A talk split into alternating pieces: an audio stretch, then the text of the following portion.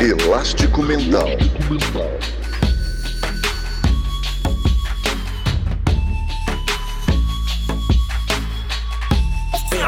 Elástico Mental. Olá, seja bem-vindo a mais um episódio do Elástico Mental, o podcast de cultura da família Café Belgrado. E eu, Guilherme Tadeu, estou com o Lucas Nepomuceno. E aí, Lucas, tudo bem? Olá, Guilherme. Olá, amigos e amigas do Elástico Mental.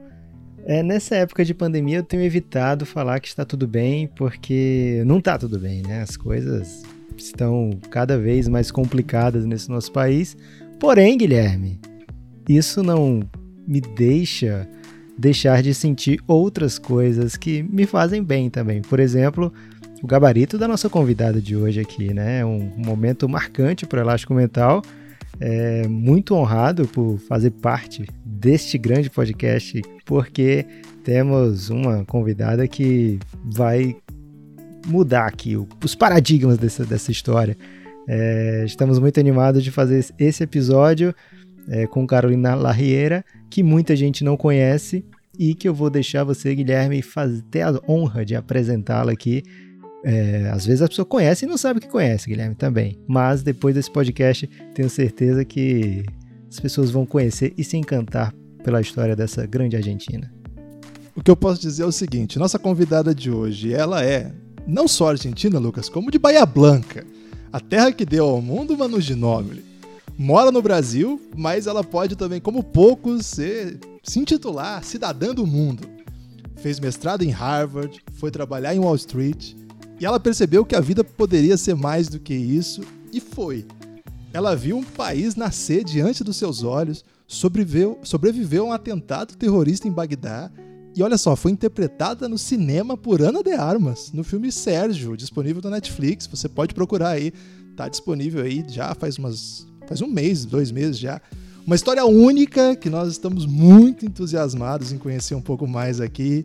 Carolina Larriera, que honra tê-la conosco. Tudo bem? Tudo bem, Guilherme? Tudo bem, Lucas? Muito feliz de estar aqui com vocês, de ter sido convidada para este podcast tão, com pessoas tão, tão importantes como vocês. E, bom, e ter um pouquinho a, não sei, a oportunidade de, de contar um pouquinho, talvez, da minha história, da, da história de, de Sérgio, um, um brasileiro com muito orgulho de ser brasileiro e que talvez dessa forma a gente consegue mantê-lo vivo, mantê-lo vivo na nossa memória e, e, no legado dele.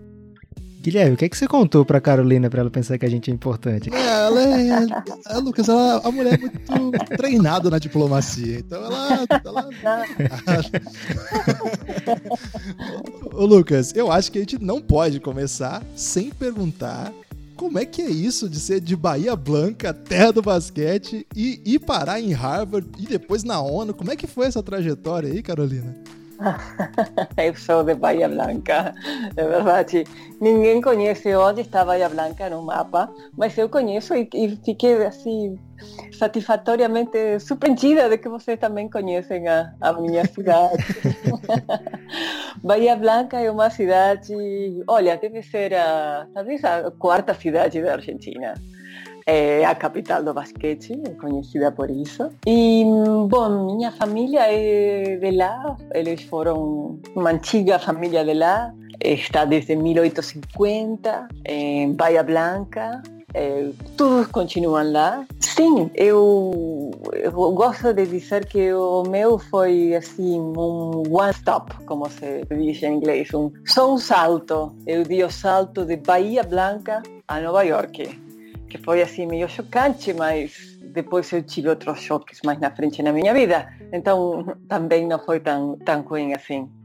Na verdade, eu, eu sempre fui muito curiosa eu fui educada de uma forma de, de não acreditar que nunca tinha, que nunca sabia de nada e manter sempre esse espírito inquisitivo de, de sempre querer saber mais. E eu fui educada dessa forma e eu acho que, bom, eh, tentando de, de, de, de ver as, a, os desafios como oportunidades, e aos 18 anos eu fiz o último ano do segundo grau na Argentina, em Bahia Blanca, aliás. Na verdade, eu fiz o último ano, eh, eu fiz as provas durante o verão. Então, eu, eu poupei de ter que fazer o último ano do segundo grau e minha mãe, de, de, de presente, assim, por, por ter feito esse esforço durante o verão, ela falou, ela me deu de, de presente uma viagem para os Estados Unidos e, e o ano livre, né, para eu fazer o que eu queria.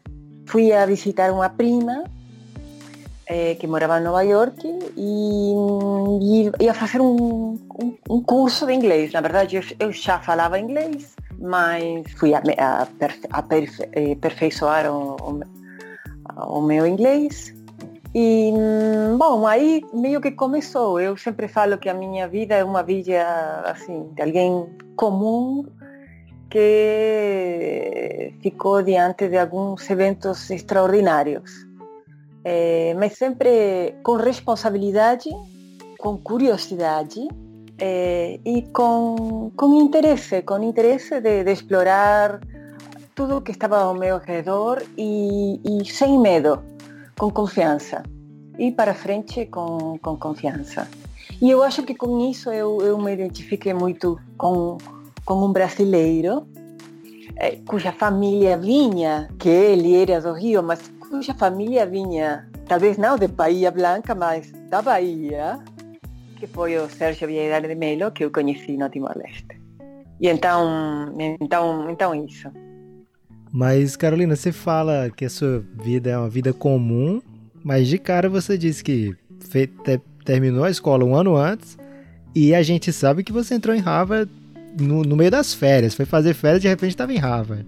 Você não vai escapar daqui sem explicar como é que você fez isso, como é que você conseguiu é, dar esse grande golpe em Harvard, na sua mãe e todo mundo, que você vai fazer um curso de inglês e de repente é economista de Harvard.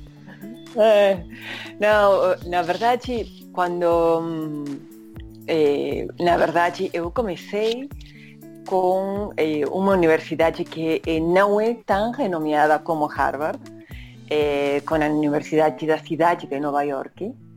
E depois, mais tarde, eu fui a fazer mestrado em, em Harvard.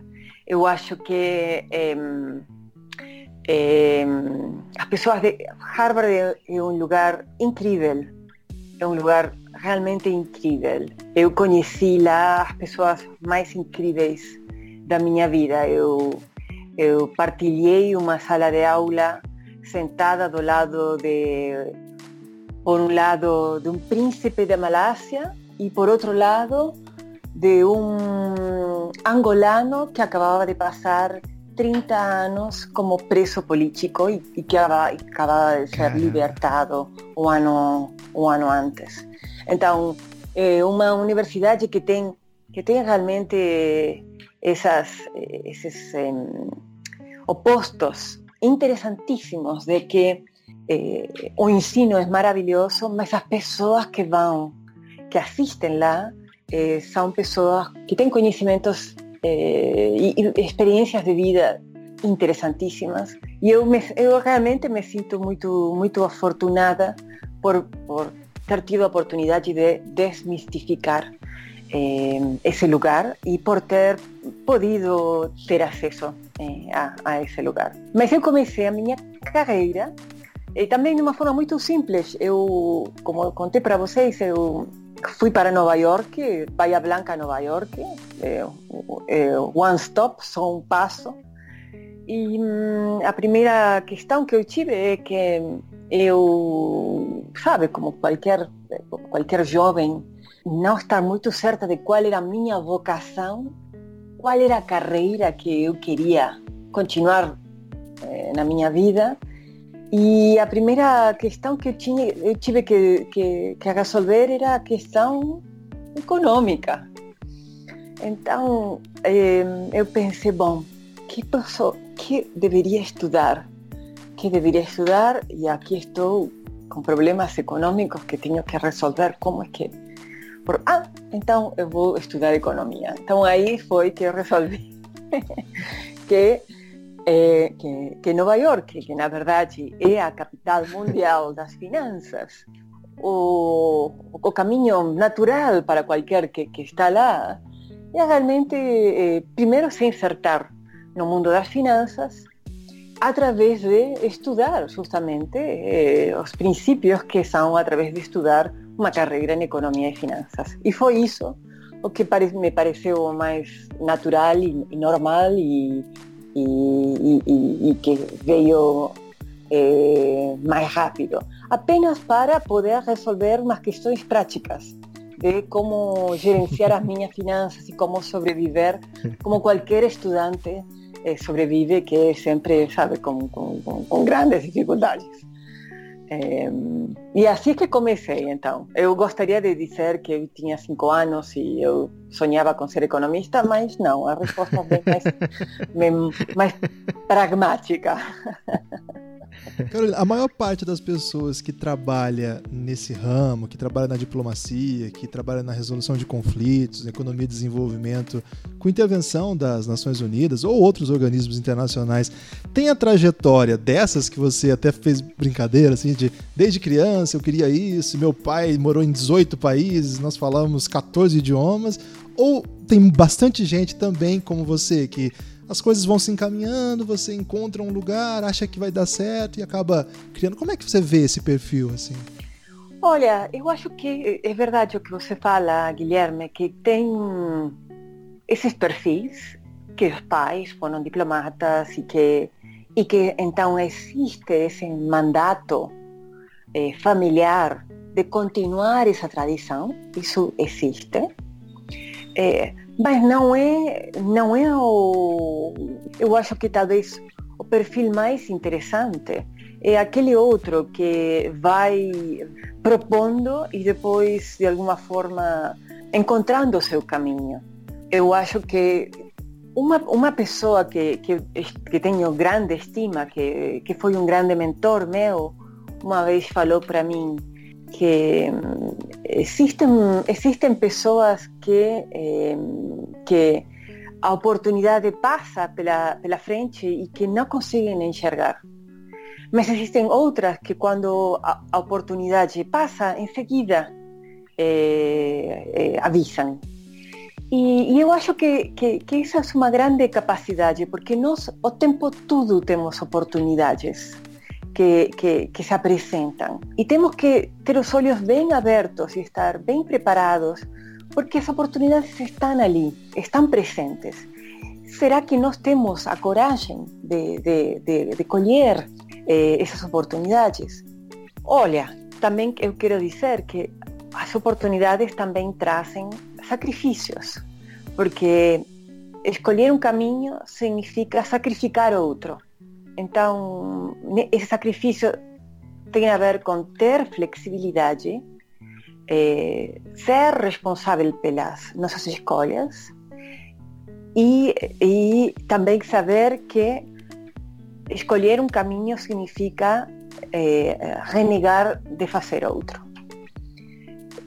Isso só você vai saber se o caminho que você escolheu foi o certo quando você lá no futuro olha para trás. E aí se deu conta o que aconteceu e por que foi a sua vida dessa forma. Então, eu, olha, eu estudei muito lideranças e, e eu trabalho até disso também.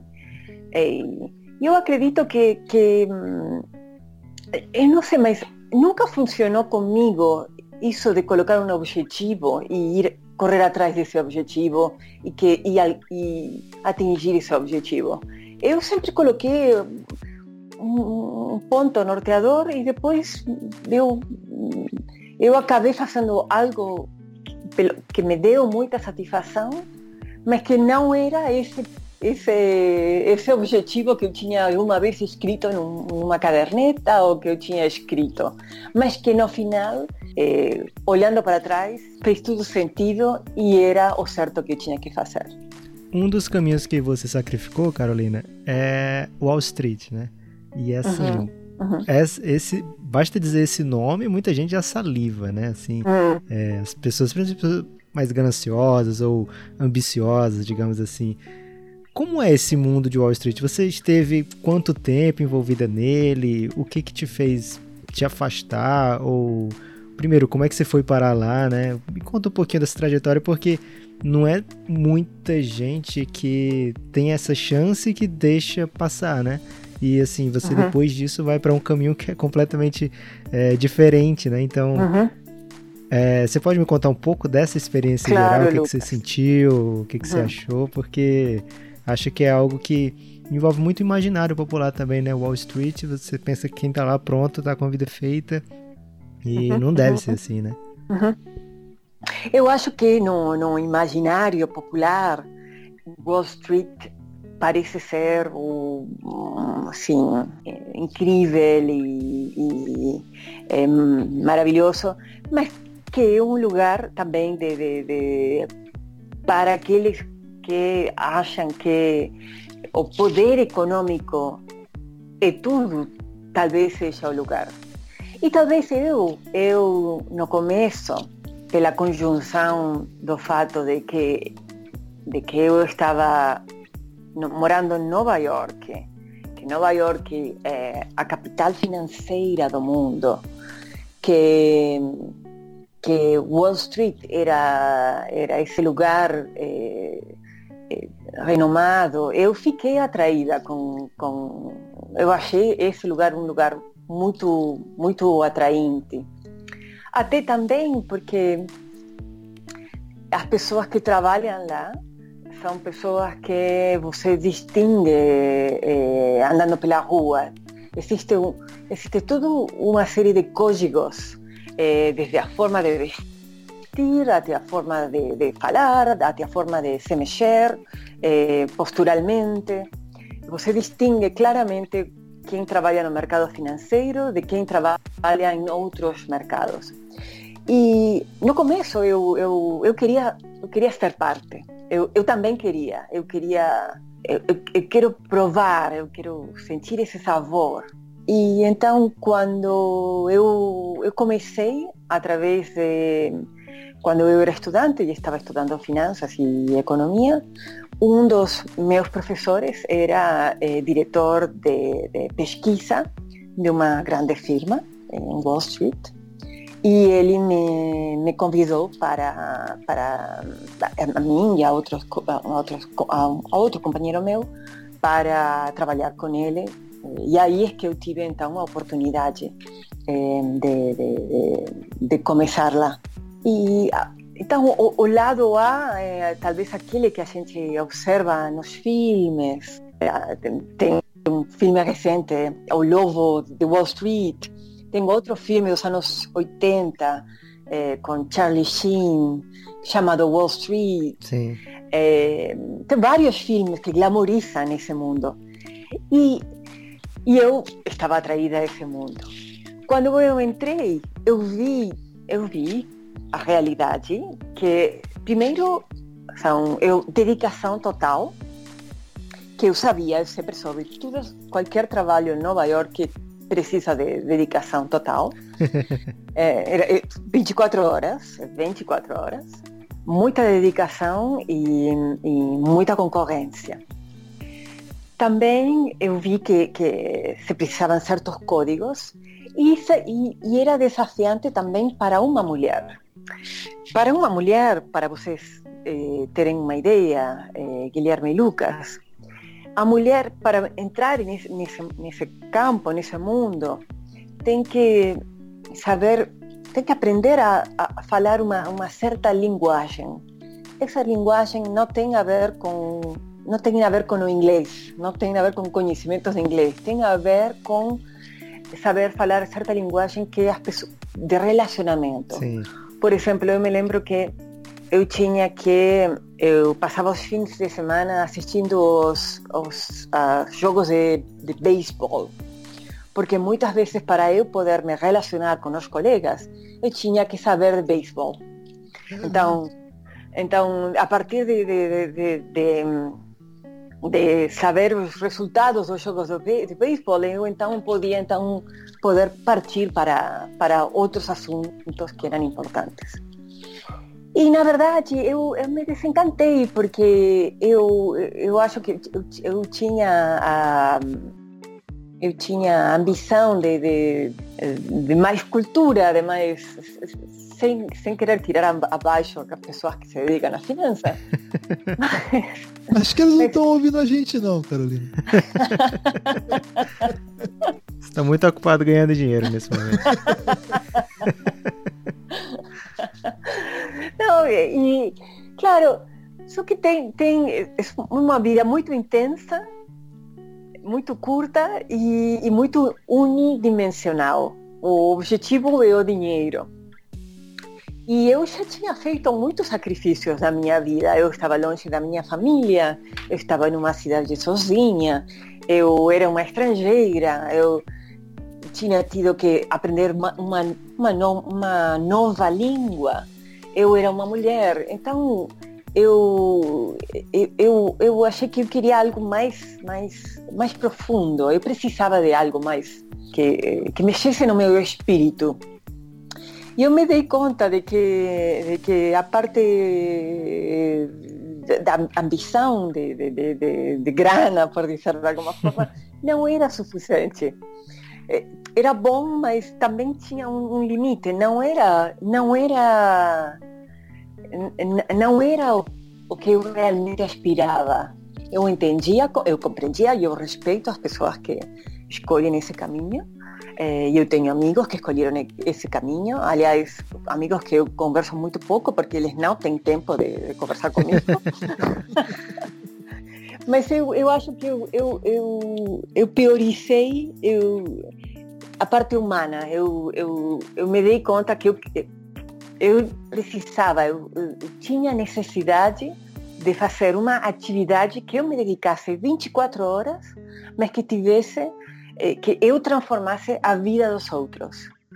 E que não ia ser através do trabalho de Wall Street, nem do trabalho de eh, gerenciar os aspectos financeiros de clientes. Eu já tinha percorrido um caminho que eu eu sentia, eu, eu, eu tinha essa intuição de que não era por ali, de que não era por ali. E por acaso, por acaso, no caminho ao meu trabalho, eh, quando eu ia andando, eu passava pelo prédio das Nações Unidas, que é, é um prédio grande, muito bonito, é, azul, e eu cada vez que eu passava no caminho do meu trabalho no Wall Street, eu ficava olhando as pessoas que entravam e, sabe, que eram vestimentas coloridas, eh, eh, rostos diferentes, com uma grande, uma grande variedade de, de, de, de sotaques e de, vestimentas. Aí eu fiquei de novo curiosa, curiosa sobre como era esse mundo. Eu me lembro que eu pedi a meu chefe eh, de, de trocar um dia da semana e trabalhar o fim de semana para um dia começar a trabalhar como voluntária. E uma vez por semana eu trabalhava como voluntária nas Nações Unidas, porque tinha um programa de voluntários e sei lá. E, e depois eu continuava trabalhando como em, no meu trabalho que pagava muito bem e que era 24 horas e que falava sobre beisebol o dia inteiro. e até que chegou um momento que, que eu senti que eu precisava trocar, que surgiu uma oportunidade no Departamento de, de, de, de Informação e Comunicação nas Nações Unidas. E aí eu eu resolvi que era um momento e que eu ia a, que, que, valia a pena fazer a experimentação e que se dava errado eu sempre podia voltar voltar para para o mercado financeiro o mercado financeiro ia continuar lá no entanto eu podia eh, experimentar algo diferente nessa búsqueda de, de, de da minha própria identidade e búsqueda de, de experiencias diferentes para encontrar o meu caminho, para, para saber qual era realmente o meu caminho. de novo, o, o, o caminho de Wall Street tinha sido motivado pela necessidade e já com, com um colchão pequenininho, mas um pequeno colchão financeiro, eu achei que valia a pena experimentar eh, esse outro lado que, que ficava no meu caminho, até predestinado, por dizer de alguma forma. E então a oportunidade não, não apareceu no, Departamento de Economia da ONU, mas no Departamento de, de, de Comunicação e Informação. E então eu, eu comecei a trabalhar lá. Aconteceu lá que eh, parte do trabalho que eu, que eu fazia sobre disseminação do trabalho da ONU tinha a ver com um, explicar a jornalistas e a ONGs sobre as missões de paz que as Nações Unidas eh, eh, em lugares de guerra. E então eu precisava compilar a informação e eh, apresentar para terceiros. E eu me lembro muito bem que eh, as pessoas ficavam maravilhadas por esse maravilhoso trabalho das Nações Unidas. E, e olhavam para mim e os olhos brilhavam. E, e, me, e depois, me, depois de, de, eu fazer as apresentações, eles me cumprimentavam pelo maravilhoso trabalho que eu fazia. Mas aí eu, aí eu falava para eles, mas não sou eu. São as pessoas que estão lá, eu sou apenas a ponte. Eu sou apenas uma, uma comunicadora nesta cidade cinza, cheia de prédios, mas eu, eu não faço nada, eu apenas falo. Que ano foi isso, Carolina? Olha, isso foi. Deixa, deixa ver, isso foi no ano 97. 97. 97. 97. E você ficou nesse departamento de comunicação quanto tempo? Eu fiquei nesse departamento de comunicação até o ano 99. 99. 99. Que é quando aparece o Timor-Leste na sua vida, é isso? Exatamente. Exatamente. Uhum. E essa jornada aí, é, já ouvi você contando que, na verdade, você achou que estava sendo testada para ir para o Kosovo, não é isso? E aí acabou que, na verdade, você foi parar no Timor-Leste. Como é que é isso? Primeiro, né? Como é que é? Você estava no mercado financeiro, esses lugares, imagino que não estão na agenda do mercado financeiro. Não a gente é sempre brinca aqui. Nos Estados Unidos eles fazem muito aquela brinca, aquele teste do mapa, né? Fala ponte tal lugar no mapa e eles nunca sabem onde é lugar nenhum, né? Então eu imagino que o, o Kosovo, o Timor-Leste, certamente não estava na agenda do, do debate ali do, do, do E de repente você está é. se preparando para ir para regiões distantes culturalmente, assim, do seu é. dia a dia. Hum. E como é que foi isso? Conta um pouco pra gente como é que é esse processo, como é que é essa é. transição. E, e, e, e aí, finalmente, né, o campo em si. Hum. Interessante que você coloque isso, Guilherme, porque me faz lembrar de um, um elemento bem importante, eh, que eu acho que foi crucial para o sucesso de Timor-Leste, para, para o sucesso da, da transição de criar um país independente, como foi o nosso trabalho lá no Timor-Leste. O elemento fundamental foi que eh, ninguém sabia realmente onde estava o Timor-Leste. E ninguém realmente dava bola para o Timor-Leste, porque estava lá longe. E talvez, então, isso, isso facilitou que a gente fizesse hum, vários testes sem, sem é, faz vários testes que, como a gente não tinha um manual de, de o que, que ia dar certo e que, que ia errado, a gente podia errar e quando errava, então corrigia rapidamente, sem ter eh, alguém colocando uma lupa e nos criticando. Então a gente, a gente conseguiu ter muita flexibilidade porque estava meio na, na, na, sabe, na periferia do, do, do olhar do mundo. E, e, isso, na verdade, acabou sendo eh, o, o, que parecia no, no começo, parecia eh, algo ruim, acabou sendo algo muito positivo. Acabou sendo muito positivo. E, e de verdade, em, em, no, no ano 99, quando eu que queria muito ir para Kosovo, eu, queria realmente. Os jornais só falavam de Kosovo, da guerra de Kosovo, Kosovo, Kosovo ficava na Europa, era o centro do mundo, todo mundo queria estar lá.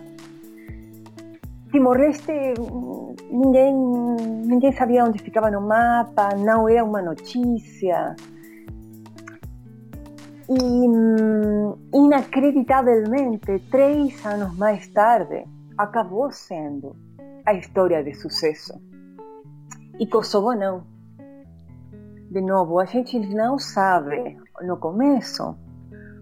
A gente, a gente às vezes se deslumbra por aquilo que brilha mais, mas talvez o mais interessante fica em aquela outra coisa que não brilha tanto e que ninguém presta atenção, mas que acaba sendo o lugar mais que, que, te, que traz mais satisfação, que, que te traz mais felicidade, mas que no começo não não não não parece.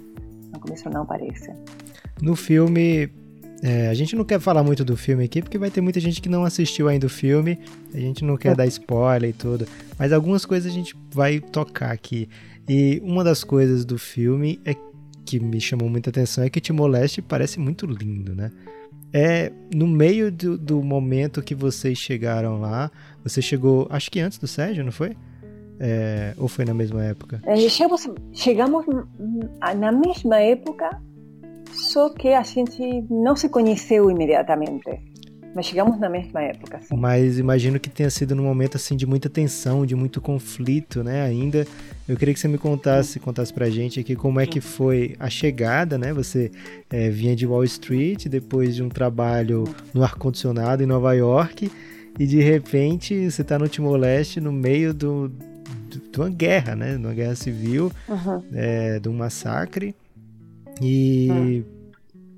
é bonito daquele jeito, Timor-Leste, essa, é estonteante para mim no filme. E segundo, é foi como é que foi assim, essa transição para você? Você queria estar no mundo real, mas quando você chegou no mundo real, você ficou com vontade de voltar? a, reali é, a realidade foi mais foi demasiado chocante. sim, é, em realidade, sim. Tua primeira pergunta, Lucas, é, realmente Timor é um lugar estoniante eh, sobretudo porque eh, as pessoas lá eh, têm, um, têm um anjo, têm, uma ingenuidade que é muito comovedora, que comove as pessoas. O Timor-Leste é um lugar tropical, com, com, chuva, com sol, com praias, que, e com, com e com um povo muito sofrido, um povo numa ilha, na verdade a metade de uma ilha, que sofreu muito, muito, muito. Para ter uma ideia, um terço da população foi decimada, foi assassinada durante a ocupação indonésia. Então, você não vai se encontrar com ninguém que não teve pelo menos um parente, um familiar cercano morto durante esses 25 anos de ocupação Sim. pela força, eh, depois da retirada do, do, da, da, colônia portuguesa. E, e, e, então existe essa, por esse lado essa beleza natural da natureza que se impõe em seus cores e, e seu mar su, e sua, sua água translúcida e ao mesmo tempo a, contracara que é esse sofrimento das pessoas que, que, que, que, que vieram de forma violenta eh, morrer a seus parentes, mas que, mas que durante um quarto de século lutaram, lutaram pela própria identidade através de conseguir sua independência. Eles se sentiam que tinham uma identidade portuguesa e nunca desistiram de lutar por essa identidade portuguesa. Eles resistiram. Para responder a tua segunda pergunta, quando, quando eu cheguei lá, quando nós chegamos lá, eu me lembro muito bem que. Me lembro que, eh, sabes, essa, uma, essa chuva Sim. torrencial, que, sabe, que parece que o céu abre cai água, e que de repente, sabe, eu não estava acostumada a essa, a essa chuva em Nova York, não chove desse jeito. E que de repente para e aí sai o sol e de repente que eh, as pessoas que tinham eh, então eu cheguei muito cedo ah, depois de de que tinha sido resolvido o referéndum, os timorenses votaram para a independência, os ah, indonésios eh, destruíram e acabaram com tudo porque como passando a mensagem de ah, vocês querem ser independentes, vamos a mostrar vocês qual é o verdadeiro preço da independência. Então, antes de sair, de saírem, os indonésios queimaram casas, mataram pessoas e saíram. E aí é que nós chegamos, aí é que eu cheguei. Então, quando eu me lembro quando eu cheguei com essa chuva e sai o sol, e de repente que tinha pessoas escondidas, sabe, no mato, eh, descendo das, das montanhas e meio como que enxergando para ver quem são essas pessoas que, que estão lá, quem, sabe, estão falando que a ONU vem, essas pessoas são da ONU, dá para confiar em essas pessoas? Eh, o, o que que eles realmente querem realmente fazer? Eles falam que querem que nos vão ajudar a construir a paz, mas como que como é, como é realmente isso? Então existia um pouco de receio misturado com ingenuidade, mas o receio existia sim. Mas para um povo tão sofrido esse povo também queria acreditar que a ajuda estava verdadeiramente chegando de vez. E eu, eu, eu vou, partilhar com vocês uma, uma, uma historinha que, que, que realmente pertence ao Sérgio, né? que ele me contou que eu acho que é muito ilustrativa de, de, também da chegada ao Timor. E essa historinha é que eh, quando quando a ONU resolveu que ia enviar uma, uma missão de paz para Timor-Leste, depois da destruição que aconteceu depois do referendo que que, que resolveu dar a independência ao território.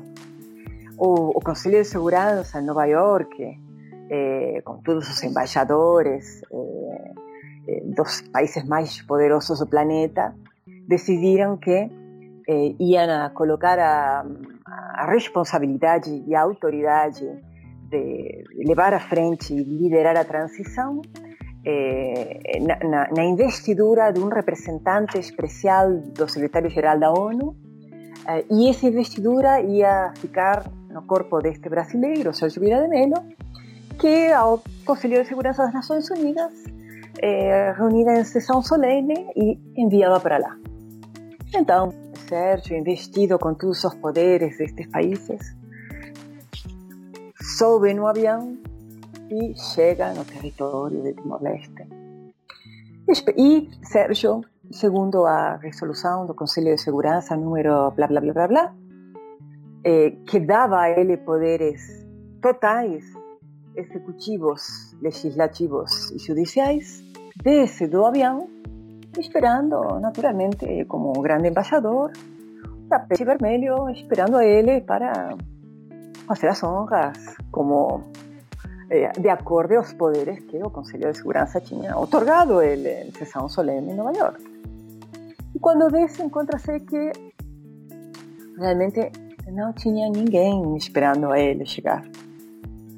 E que, na verdade, eh, eh, os guerrilheiros que durante 30 anos tinham lutado pela independência do território realmente não estavam nem aí sobre essa decisão do Conselho de Segurança de Nova York e dos países poderosos. E quando Sérgio desce do avião e não tem nenhuma comitiva esperando ele, a primeira coisa que ele pergunta é, é, é para, para se informar é, onde é que pode se encontrar com os líderes locais. E alguém escondido lá numa, num canto diz: Olha, sim, o líder rebelde, Xanana Guzmão, seguramente, se, se você pede, ele pode receber, só que precisa ir até lá. É, e ele está acantonado lá em cima na montanha. É, e precisa pegar a estrada, são, são 100 quilômetros numa estrada acima da montanha, é, e, e, e, ele não vai vir até aqui para recebê-lo. Precisa ir até lá. E bom, e foi isso que o que Sérgio o que Sérgio fez. Aí ele pegou o helicóptero, pegou o helicóptero e foi. Não tinha helicóptero, não tinha, era, era de carro. Acho que te, teria sido muito perigoso ir de, de helicóptero, porque os rebeldes seguramente iam estar muito com muito receio de alguém descendo de helicóptero. É, não era uma boa ideia. tá fora dessa aí, Lucas. Você não pode atuar em, em, em áreas assim, não. É, só anda de helicóptero. É, já não ia dar certo, tá vendo aí? Ô, Carolina, quando a gente fala, assim, de... Gente, o jeito que a mídia fala de, de política internacional, claro que não dá para dizer a mídia, porque tem tanta gente diferente, tanta gente fazendo tanta coisa, mas vamos dizer assim, o modo geral como a gente viu ao longo da história a mídia tratando de conflitos internacionais, e acho que até uma área que é da academia, é das relações internacionais, também tem um pouco disso, de tratar as nações, os estados nacionais, a política, às vezes até como coisas muito fechadas, né? É, uma coisa muito bem acabada naquilo mesmo. Então fala o Timor-Leste, a classe, o grupo político, o partido, coisas que às vezes são fechadas. E quando você vai trazendo essas histórias, a gente vai vendo tanta nuance, tanta sinuosidade, que a impressão que dá é que em situações reais a gente vai, claro que evidentemente, prestar muita atenção na história, no que a política nos ensina, nos métodos, mas também tem um quê de sensibilidade para cada situação que parece ser bem central. Não, não tem um pouco disso? Assim? Eu acho, Guilherme, que você tem toda a razão. Que é fácil olhar para trás e depois é, descrever os pontos de como é que foi. Mas quando você tem esse esse desafio na frente, é, você precisa estar bem ligado para entender, sobretudo, o, não quem você é, entender, sobretudo, o que você representa para os outros. E a partir de ali, você então começar a, a explicar quem você é porque mm, existe um, um gap, né? existe um, um, uma diferença entre quem você, quem você acha que você é e o que você representa a, até a esses terceiros. E então, e tem que ter noção de os medos que os outros ah, têm sobre você. e mas sobre o que você representa para eles. Imagina que numa numa situação como a concreta específica do Timor-Leste, eh, o Timor-Leste vinha de 500 anos de ocupação portuguesa, depois de quase 30 anos de ocupação da Indonésia. E agora chegava um brasileiro dizendo um brasileiro, uma argentina e outros outros de outros países, enfim, dizendo dizendo o quê? Sabe? Eh,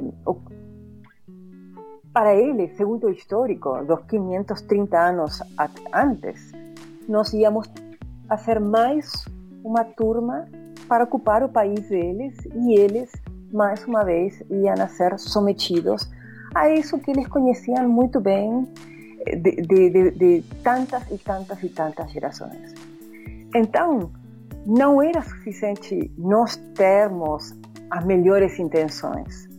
Nós tínhamos que entender o que, que nós representávamos para eles, para poder falar desde ali e para poder construir com eles a visão do país que eles queriam ter para eles mesmos e nós entender essa visão, ao invés de nós impor a nossa visão sobre o que, que era o melhor. E, parece muito simples. Na verdade, é bem simples. É bem simples. Mas o trabalho é bem complexo porque porque estamos acostumados a de alguma forma acreditar que porque ah porque você estudou em Harvard você tem as respostas mas você não tem nenhuma resposta a única resposta que você aprende numa universidade como Harvard é que você não tem nenhuma resposta e que você precisa escutar, aprender e a partir de ali começar a construir. Então, o grande desafio nosso lá foi afinar bem a sintonia do, do ouvido e entender também também entender desde aquilo que não é falado. Porque porque os verdadeiros segredos e os verdadeiros medos as pessoas não falam, as pessoas escondem. Por quê? Porque dá vergonha, porque ficam com vergonha ou ficam com receio. Então, então na diplomacia internacional, grande trabalho é, é, é, é mais do que a empatia, é essa busca ativa em, em compreender o que, que está por trás desses medos. Por exemplo, o que, que estava por trás do líder guerrilheiro não ir eh, a receber a Sérgio que vinha ao Timor-Leste? O que estava por trás era esse medo de será que mais uma vez vamos a ser enganados? Será que realmente esta pessoa vem a nos tirar isso que a gente batalhou tanto durante 30 anos e 500 anos, tantas vidas sacrificadas por esse sono, e aqui esta pessoa vai, vai vir me apresentar espelhinhos de cores. Então, era, então o grande desafio era realmente eh, essa capacidade de escutar e entender e entender. E não é fácil, não é nada fácil. Eu acho que é, eu acho que talvez se os nossos políticos fizeram mais esse trabalho e é, escutassem mais os anseios e, e, e, e as, e as vontades de, de, de, das populações, talvez o mundo estaria melhor. Mas isso é outra discussão. Carolina, eu não consigo nem imaginar como é, é, ser responsável pela criação de um país, né? Que foi mais ou menos isso que aconteceu, né? Uhum. É, e você lá participou desse processo todo. Eu imagino que você se sente um pouco mãe do Timor-Leste e toda, toda notícia que aparece, tudo que aparece, você queira se aprofundar. Você acompanha Timor-Leste como se fosse de repente uhum. um afilhado seu distante, ali lá de Bahia Blanca? Sem, sem dúvida, sem dúvida para mim, para nós, é um grande orgulho, é o maior orgulho ter participado nessa transição e é um, um, um, um, enorme orgulho e um enorme relacionamento, porque é, é partilhado, é, as amizades feitas no Timor-Leste são de por vida. As primeiras pessoas que me acompanharam e que me acompanham até hoje, depois do atentado no Iraque, foi o povo timorense, que nunca esqueceu e que, que me acompanham até hoje, desde, desde o mais alto no governo até, até a pessoa mais simples trabalhando no campo. E, e, e então, por isso que, que, que quando é genuíno é, e quando existe uma verdadeira troca, é de a dois é de a dois. É uma pessoa que propõe e outra que aceita e devolve. E você devolve de novo e é um compromisso de por vida. Não, não foi apenas um projeto. Foi um compromisso de por vida. E Lucas, tinha outra coisa que, que, que você tinha falado que eu me esqueci de, de, de complementar, de responder, que eu acho importante para nós. Você me. Você eu estava com vergonha de falar. Pensei que você não queria me responder, mas tudo bem. quero, quero. Você falou de o que, que foi essa transição de, de estar em eh, Nova York e depois acabar no Timor-Leste, né? E, Sim. E, sabe, dia noite e, e, ah, sabe, esses extremos tão brutais até. E eu acho que eu acho que nós brasileiros, e aqui estou falando como brasileira mesmo com esse sotaque tão forte meu que denota que, que eu venho de outro lugar, mas que eu me sinto muito brasileira. A gente tem, tem por vir daqui, por, por as nossas as dificuldades que a gente atravessa todos os dias, até com, essa, com a pandemia que agora tem mudado as nossas vidas, tem mudado a nossa percepção do futuro, eh, tem colocado tanto medo. A gente está, a gente desde que nasce está acostumada a ter que sortear obstáculos e ter que se acomodar. E eu acho que isso é parte a gente sempre reclama que, nossa, para nós é tão difícil e para outros países é tão fácil eh, as coisas são tanto mais acessíveis e nós estamos sempre com tantas dificuldades. E eu acho que, que essa, essa, essa prática diária que a gente tem de ter que se adaptar e, que, e ter que batalhar e ter que ah, sempre, encontrar a, o jeito para resolver problemas complexos na verdade, acaba sendo a nossa, a nossa virtude mais importante e a gente não valoriza essa virtude. Então, quando eu fui de Bahia Blanca a, a Nova York, eu consegui me adaptar.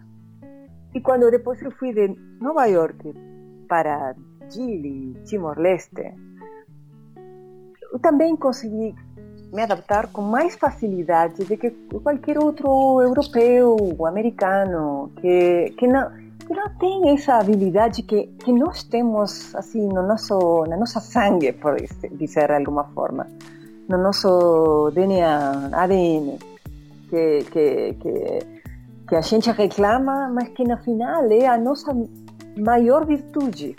E nós teríamos que, que sabe, nos dar beijinhos, sabe, para e, e nos cumprimentar a nós mesmos, e que no final isso isso isso acaba de ser eh, uma uma gigantesca virtude que a gente tem eh, e que e que nós não valorizamos ou minimizamos.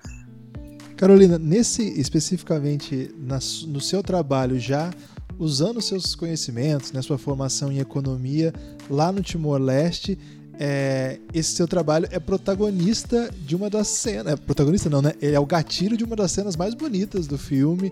É, quem, quem não assistiu ainda, tudo bem ouvir aqui, não precisa dar pausa, pode continuar com a gente. O pause não ia resolver nada, Guilherme, porque quando desse play ia continuar no mesmo canto. É, mas às vezes a pessoa dá pausa, vai assistir e depois volta. Tem gente que é assim. Ah, tá. Brilhou. Mas você não precisa não, pode continuar com a gente, você que tá aí. É, é uma cena lindíssima que o Sérgio, é, interpretado pelo Wagner Moura, vai até um desses. É, é uma espécie de cooperativa. Eu queria que você explicasse exatamente o que, que é, na verdade.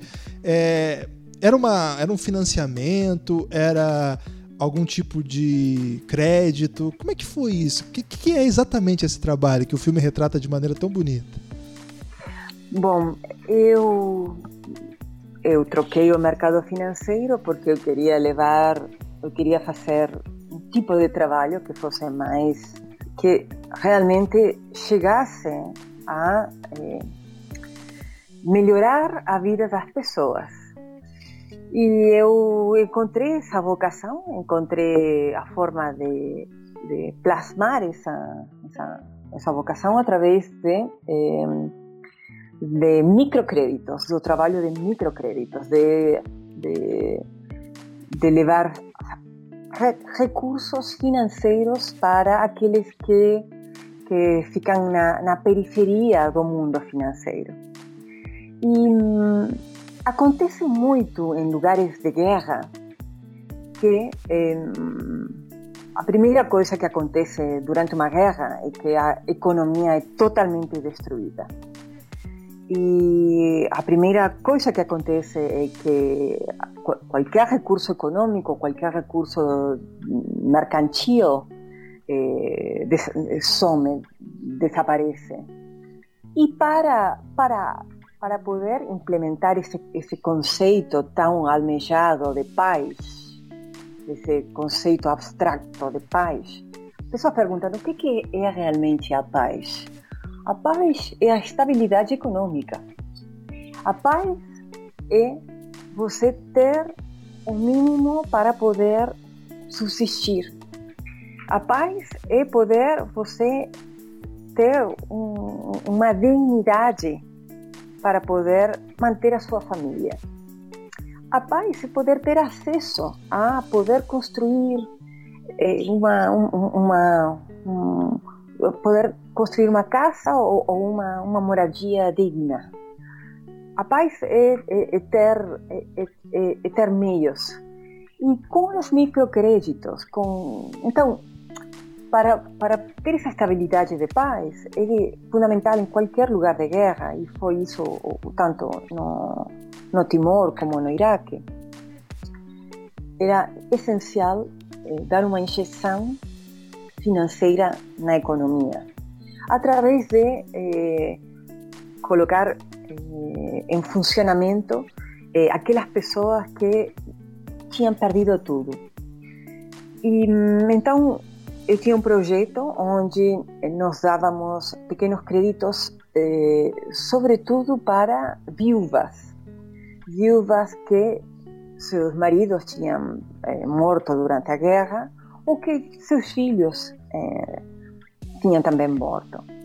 E sem, sem ser um spoiler, como vocês falaram, mas, mas nessa cena que, que, que, que Guilherme e Lucas falam, existe uma, uma senhora e que na, nas costas dela, na parede, existem duas fotos.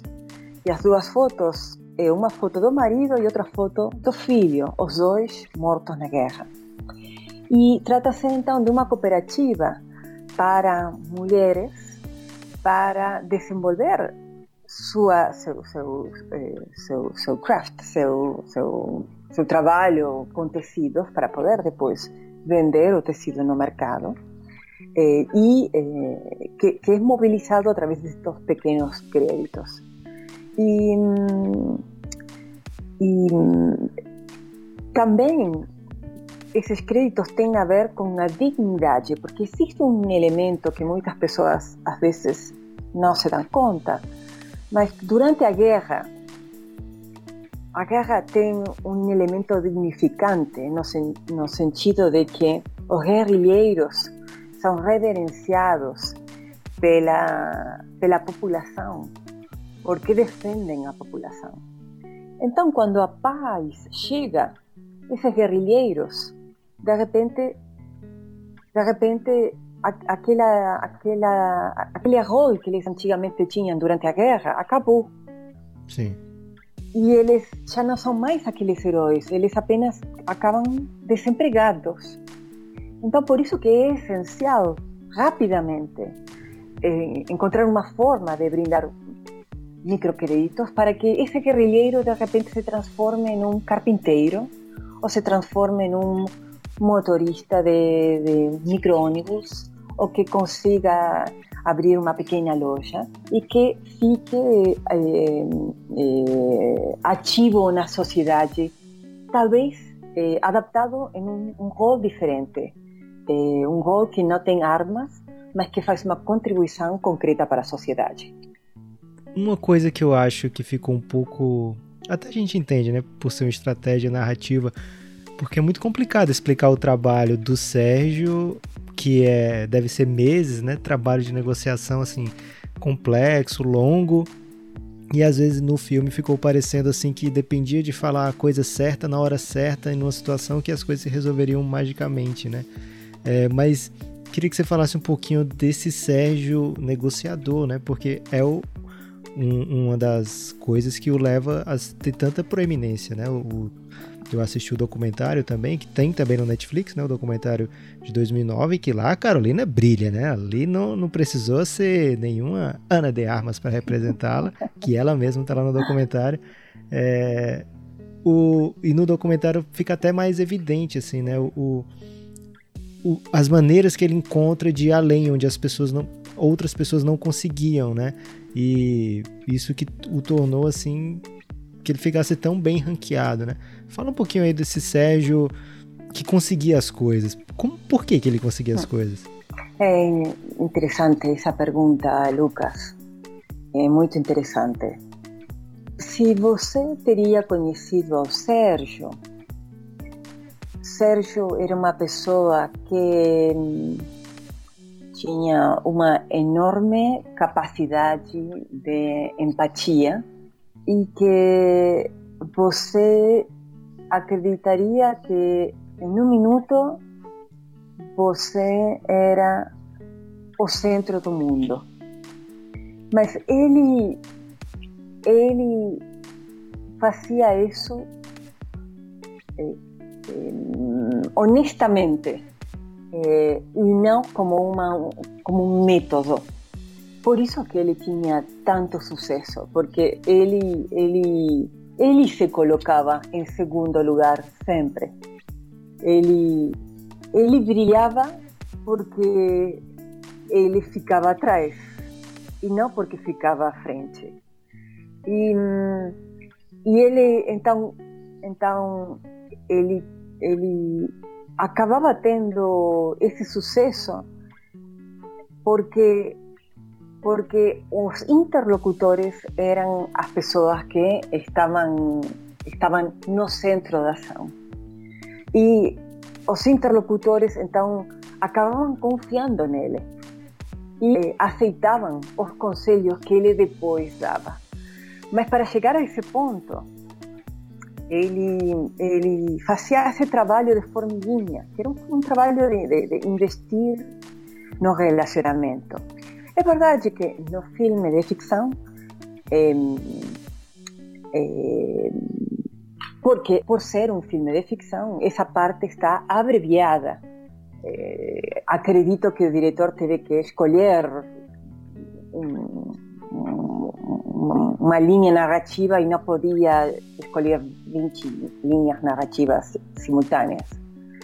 É, mas Sérgio tinha essa, essa forma genuína, honesta, de, de fazer com que outra pessoa ocupasse o, o lugar preeminente. E, e, e eu falo disso de forma genuína porque porque ele fez isso até o final. Ele fez isso sempre. Ele não fez isso como estrate estratégia. Ele fez isso como. Esse era seu leitmotiv vital. e vou te dar dois exemplos concretos para você entender bem. É, porque no, o filme é muito sutil nesses elementos, mas muito eficiente. E, e esse filme pode ser visto várias vezes, cada vez tem um significado diferente.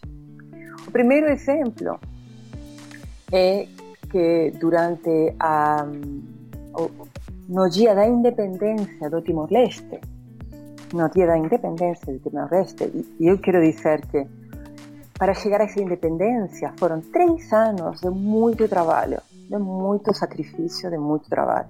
Sim.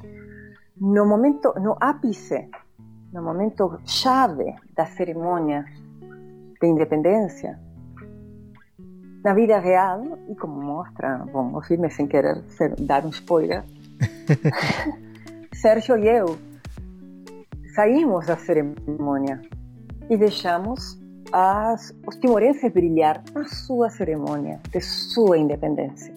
A gente era apenas um veículo, a gente não era a estrela. Sérgio não era a estrela, ele era o veículo para que os timorenses fossem as estrelas de sua independência. E então, nesse momento de celebração, a gente foi apenas a, a, a andar, a correr pela cidade, a correr pela cidade. E você vai achar poucos líderes que, que não iriam capitalizar num momento de tanta importância eh, sem estar no, no, no, no foco de, da, da, luz. Esse foi o primeiro exemplo. O segundo exemplo, o segundo exemplo. Antes de você contar o segundo exemplo, Carolina, desculpa.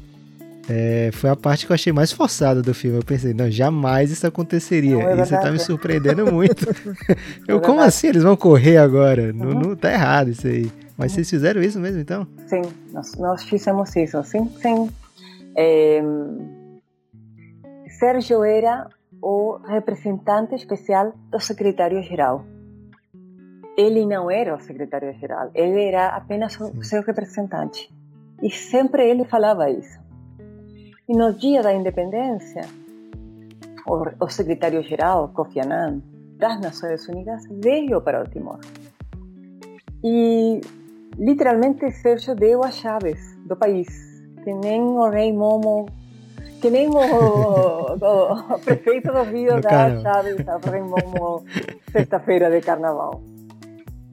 Sérgio deu a chave do Timor ao secretário-geral e falou a ser, eu apenas sou seu representante, mas eu sou ninguém. E, e, e isso que foi que a gente fez na, na realidade, a gente saiu a correr porque era também a nossa despedida, era a nossa despedida do povo. E a nossa despedida do povo era a nossa despedida através de, de, de, de, de desfrutar a cidade através da, do nosso olhar, do nosso olhar privado, como nas pessoas, correndo, como sempre tínhamos feito. Não através de estar numa, numa tarima ou num cenário, mas através de, de de fechar com uma atividade que era parte das nossas atividades diárias. Por última vez. A gente não precisava ficar do lado de. Eh, estava Bill Clinton, estava Kofi Annan. A gente não precisava, nesse momento, não precisava. Então, é, saímos a correr. Isso é, é verdade. Totalmente verdade. totalmente verdade. Aí eu te atrapalhei o segundo exemplo. E o segundo exemplo, o segundo exemplo, o segundo exemplo, sabe, foi quando ele morreu. O segundo exemplo foi quando ele quando ele ficou preso nos escombros no Iraque, no prédio, que ele nunca revelou que ele era o chefe da missão. Ele apenas falou que ele era Sérgio do Brasil. E ele jamais falou, eu sou o chefe, eu sou. Ele nunca falou isso. Porque ele sempre se colocava como segundo. E não é verdade que o resgatista sabia que ele era o chefe da missão. Ele só soube quando ele saiu. E as pessoas falaram que a pessoa que, que acabava de morrer era o chefe da ONU no Iraque. E eu acho que isso foi o último e grande exemplo dele, de, de mostrar a grandeza, de, de ser coerente até o final, de que, de que o que importaban eran nosotros y él era apenas o vehículo para os outros brilhar, brilharem. E hum, Sérgio tinha eh, o que eu chamo o brilho de dentro. Esse brilho que não é uma pátina que as pessoas colocam de fora e que vai para dentro. Ele tinha esse brilho que está dentro e que sai. E que todas as pessoas ficavam encantadas com esse brilho, porque esse brilho ele tinha dentro. E por isso que ele tinha, ele, ele, ele causava tanto sucesso, porque era um, um brilho genuíno, bem genuíno. Carolina, depois da missão de vocês no Timor-Leste, que foi aclamada mesmo né, internacionalmente, é, e quando sai a notícia de que vocês iriam para Bagdá, começou a, a, a, se especular na imprensa que o Sérgio estaria na, na lista ali para ser o secretário-geral da ONU. Uma ideia que, na verdade, tudo que veio depois desmente, né? Tanto é, os, o documentário de 2009, vocês falam sobre isso, no própria narrativa do filme também é uma espécie de essa missão aqui é uma missão que eu tenho que fazer porque é um chamado, acho que eu tenho um compromisso aqui, mas na verdade eu tenho outro plano, eu quero agora sossegar, eu quero voltar para casa. É como que você viu esse movimento assim de depois desse sucesso é, incrível, né, mano, criar um país ali num movimento, num processo tão interessante, tão rico, é, ter tanta, tanta correlação de forças ao seu redor ali, porque uma coisa é como você falou, né? O Timor-Leste super tranquilo, tranquilo não lá dentro, mas assim, sem as forças das potências internacionais envolvidas para puxar para o seu próprio lado, e de repente vocês estão agora a ponto de cogitarem o Sérgio para o maior cargo diplomático do mundo, né? a maior posição que existe, com Estados Unidos interferindo diretamente, com George Bush é, falando no processo, é, uma região absolutamente nova para vocês e com muita força de é, relevância internacional, com tanta gente interessada no que aconteceria ali. Como é que foi vir para o olho do furacão? Olha, é... Sérgio já estava no topo da carreira dele. Sérgio era o alto comissário dos direitos humanos essa, essa posição era a posição mais alta no mundo em direitos humanos. Ele, ele tinha reemplaçado a Mary Robinson, que, era, que tinha sido presidenta da Irlanda. Então, ele, ele, ele já estava no topo da carreira dele, ele não tinha ambição de mais outra coisa. Talvez as pessoas ao redor dele eh, especulavam com isso, mas não quer dizer que ele especulava com isso, né? Na época, eu me lembro muito bem, em 2002, que começou um discurso de George W. Bush eh, nas Nações Unidas, eh, falando sobre a, a, a, a ameaça do, do Iraque, que, era um discurso muito, muito esquisito, muito estranho e, que hum, nos escutamos, eh, mas nós estávamos envolvidos na, na nossa vida, eh, nos instalando novamente eh, na, no mundo de volta ao mundo da, depois do Timor. e nessa época houve, houve uma grande preocupação dentro das Nações Unidas por ser vista como uma instituição um, irrelevante. E eh, o perigo da guerra era um perigo muito forte e Sérgio estava muito preocupado pelo efeito da guerra nos direitos humanos.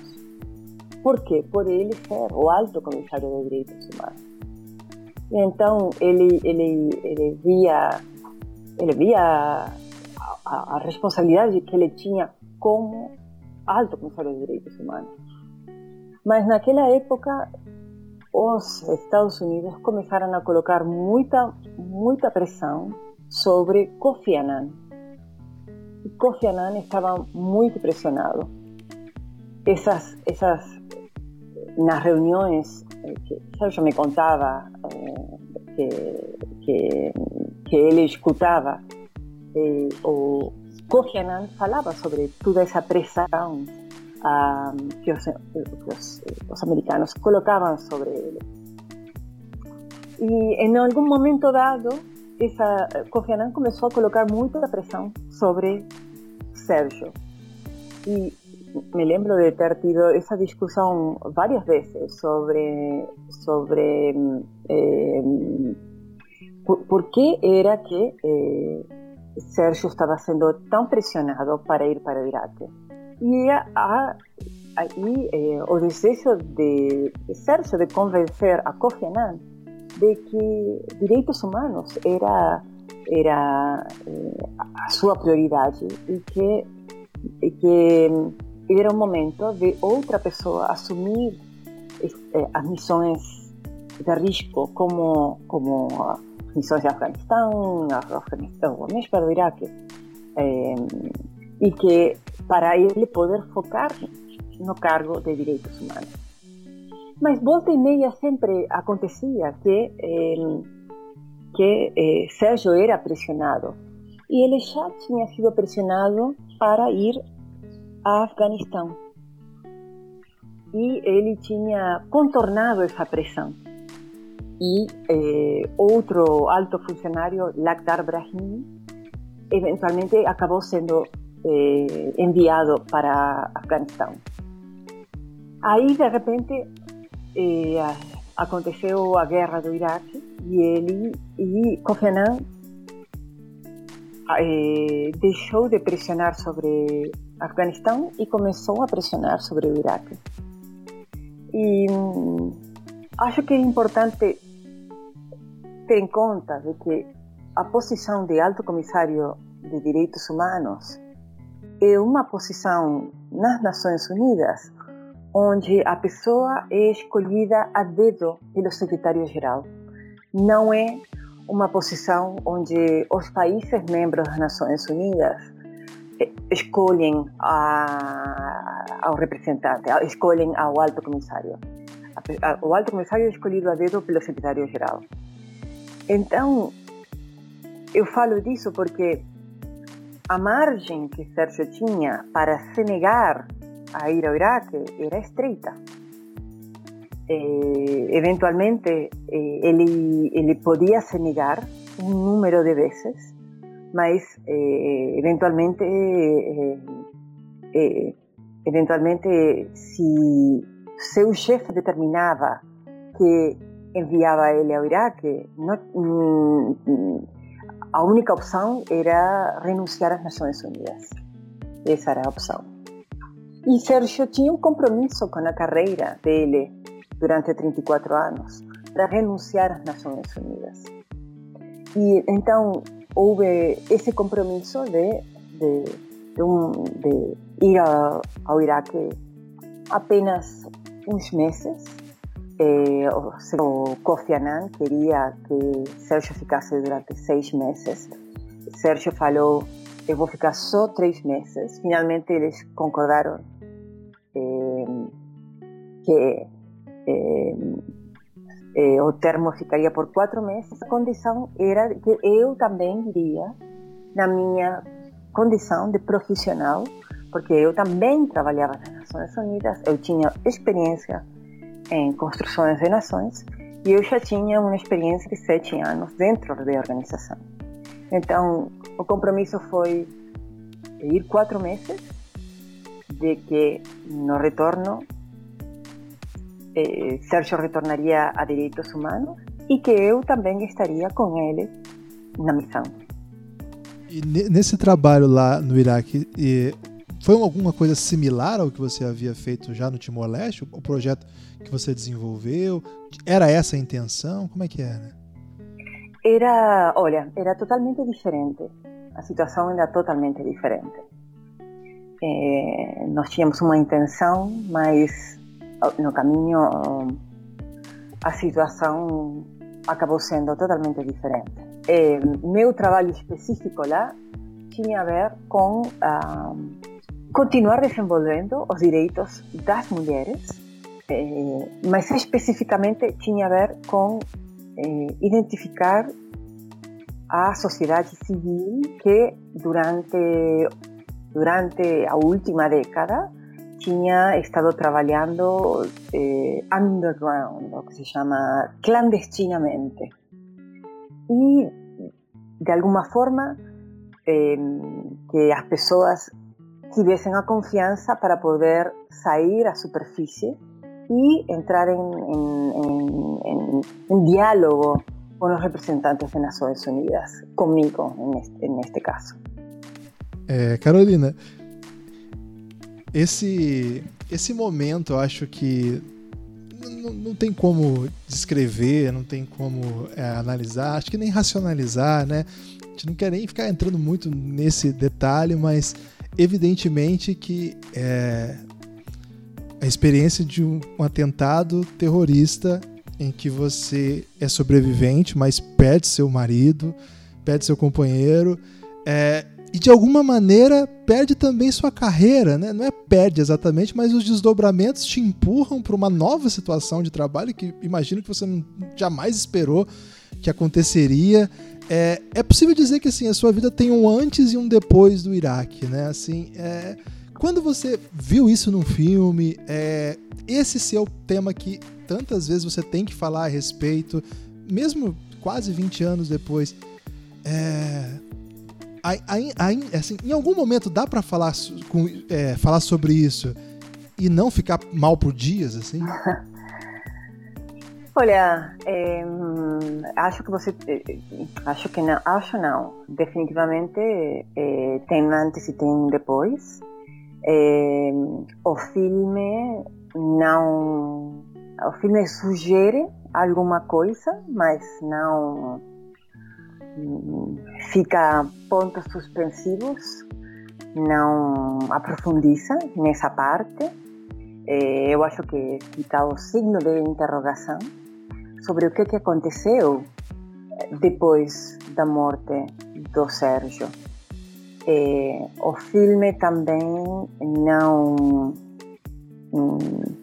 em nenhum momento,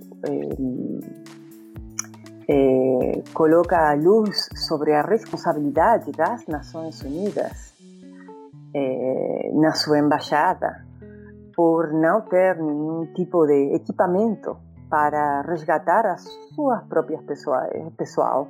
Apenas coloca como se os Estados Unidos tivessem a única responsabilidade e, a, e próprio e, e as próprias Nações Unidas eh, como que exime de responsabilidade. E isso é algo que, eh, que eh,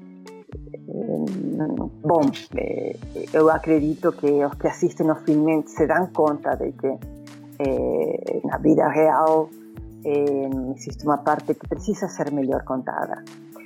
E, e sobre o capítulo pós-atentado, eu, eu fui deletada das listas dos sobreviventes. Eh, o meu depoimento sobre o que aconteceu no atentado não foi tomado em conta dentro das investigações. Eu, eh, colocaram obstáculos para eu chegar até o velório e começou tudo uma, um, um novo, novo capítulo que foi tão eh, eh, ¿cuál podría ser a palabra? Eh, inacreditável até para mim que eu era funcionária durante sete anos das Nações Unidas, eh, sobretudo eh, de uma organização que eh, levanta as bandeiras sobre eh, mm, a segurança e o bem-estar de, de, de, de, funcionários, sobretudo aqueles no cumprimento do dever. E, e foi um, novo capítulo que, que ainda, ainda hoje eu me pergunto por quê? Por que foi que aconteceu dessa forma? Eh, estou quase terminando um, um livro ah, onde eu conto eh, desde o ponto de vista meu, é o único que tenho, mas uma mulher eh, que, que um ponto de vista diferente ao ponto de vista do homem. Eh, tudo esse tudo esse meu caminho e depois o que eu tive que enfrentar desde o momento que Sérgio morreu até, até recentemente. Eu, eu, eu tive que eh, fazer um processo judicial para que o nosso casamento fosse reconhecido e esse processo judicial internacional eh, demorou 10 anos, que foi muito tempo, e depois eu levei esse processo frente às Nações Unidas para que fosse reconhecido, mas ainda hoje a organização persiste em não reconhecer eh, meus direitos eh, como, como mulher de Sérgio, como sobrevivente de, do atentado ou como funcionária da ONU. E eu não consigo me explicar o porquê dessa atitude. Eu, eu, eu ainda hoje não entendo o que que esse evento do Iraque, que marcou um antes e um depois na organização, um, tem de tabu para, para, para essa atitude de, da organização. É, é inaceitável isso, né? É, uma coisa que me deixou bem confuso com o filme é porque no, no documentário o Sérgio é apontado pelo. Eu acho. Faz um tempinho que eu vi o documentário, mas eu acho que é o, o, o primeiro que chega. É Bill, né? O nome do primeiro que chega. Pra, pra tentar salvá-lo. É Bill o nome dele? Uhum. É, é, Bill, Bill, é verdade, Bill. É, aí ele. Eu acho que no documentário é ele que comenta que o Sérgio pediu para tirar o tanque da entrada das Nações Unidas, né? E no filme fala como assim, como se o Sérgio tivesse mandado toda a segurança embora e ele pede desculpa lá pro, pro, pro Gil porque ele fez isso, ele pede desculpa. Fica assim, meio como se a culpa de tudo ter acontecido fosse por conta do Sérgio ter mandado tirar a segurança, né? E eu não imagino que seja algo que estivesse assim ao alcance do Sérgio comandar as tropas, onde é que elas ficariam, se a ONU ia ter a sua própria segurança, se os Estados Unidos iam, iam ter algum outro tipo de, de segurança no perímetro, não sei. Pelo que eu entendi do documentário, ele queria deixar a cara da ONU assim mais amistosa para a população, né? Não como se, não, a gente não precisa de segurança.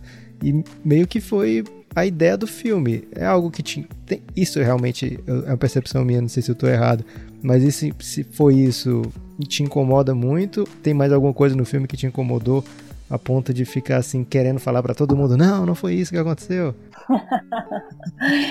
Olha, eu acho que é chave entender que o filme é uma ficção. Sim. O filme é uma ficção e é, tem coisas positivas, como qualquer ficção, é, mas tem coisas que não são verdadeiras. E eu te agradeço, Lucas, por levantar essa parte, porque realmente essa parte, é, se é compreendida da forma que você acaba de, de expressar, é a compreensão errada. É, Sérgio era o negociador político. Nós estávamos numa missão política. E essa missão política é uma missão muito complexa, porque, como eu explicava antes, parte desse trabalho significa identificar todos os atores políticos, tanto religiosos como de partidos, como a sociedade civil, como os que estão clandestinos, como a sociedade religiosa. Então esse trabalho é muito muito sensível e muito trabalhoso porque você precisa construir relacionamentos e não é de um dia para outro que as pessoas vão te contar seus segredos e, e, e, e seus temores. É uma construção. Então, numa situação dessas, é, existe uma separação entre entre quem faz o trabalho político e quem faz o trabalho logístico. Quando eu falo do trabalho logístico, eu falo do trabalho de eh, ter, eh, conferir que, que, a, que a luz funcione e tenha a eletricidade funcione para ter ar-condicionado com 50 graus de calor, ter carros que te levem de um lugar para outro, eh, ter, uma, um, eh, ter comida disponível, ter eh, eh, computadores para o escritório e também ter segurança no prédio. A segurança é parte da logística. E Sérgio não fazia logística. A logística é um componente fundamental, mas não era responsabilidade de Sérgio. Então, isso acho que precisa ficar bem claro que Sérgio não tinha nenhuma responsabilidade pela logística no Iraque. Imagina o trabalho já o trabalho que ele tinha como como articulador político era pesada demais. Imagina se ele também ia estar conferindo se tinha eletricidade no prédio, se tinha comida no restaurante ou se tinha guardas na porta. Esse não era o trabalho dele. O trabalho dele era outro. Claro, houve, houve, verdade, uma situação onde tinha um tanque eh, na porta, é verdade. Mas aí foi o, eh, o, o, Conselho do Iraque que se reunia em Nova York, liderado por Kofi Annan, quem determinou que esse tanque tinha que ser retirado. Não foi Sérgio quem determinou, porque não cabia nele essa decisão. E vou te dizer mais, um, um último elemento. Eh, o último elemento é que para, para você garantir a, a segurança de um prédio, a forma de garantir a segurança de um prédio, e para dar-te um exemplo, uma embaixada, qualquer embaixada no mundo, a melhor forma de garantir a segurança de uma embaixada, como dizer a embaixada de, de, por dizer por dar um exemplo, a embaixada de Israel eh, em Brasília, a melhor forma de garantir a eh, segurança da embaixada de Israel em Brasília não é colocando um tanque na porta da embaixada de Brasília de Israel. De fato, eu acredito que a embaixada de, Israel em Brasília não tem um tanque na porta. Mas acho que ninguém vai pensar que então a embaixada de Israel em Brasília está desprotegida. Não, claro que não. Por quê? Porque existe uma troca de informação, o que, que na linguagem chama-se de inteligência, que faz, que mantém que essa embaixada está totalmente eh, controlada e protegida eh, de outras formas. Pelo contrário, tendo um tanque na porta a um terrorista, não, o tanque não tem a velocidade e a facilidade de, de ter um terrorista que vai com um carro-bomba a entrar num prédio. Então, então, se essa cena é pensada como eh, um stand-in ou como uma representação que Sérgio tinha a responsabilidade sobre a segurança no Iraque, não é, é uma interpretação errada porque Sérgio não tinha essa, essa responsabilidade. E acho importante pessoal... clarificar essa, esse ponto. É, Carolina, o pessoal que fez o filme, que participou da produção, eles procuraram a família, você, a mãe do Sérgio, é, alguém da, do centro para alguma coisa ou foi mais distante assim? Não, não, eles não não, procura, não procuraram. Eu não eu não fui procurada.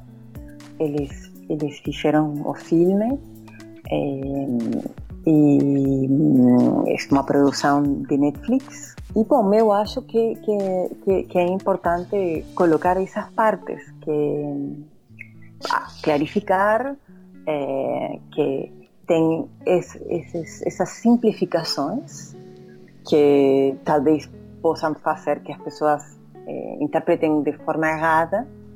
Eh, e tem outra e, e, também tem outras coisas que eh, que eles naturalmente da, da, parte artística eles eles utilizam para para poder levar a figura de, de Sérgio a, a um público maior.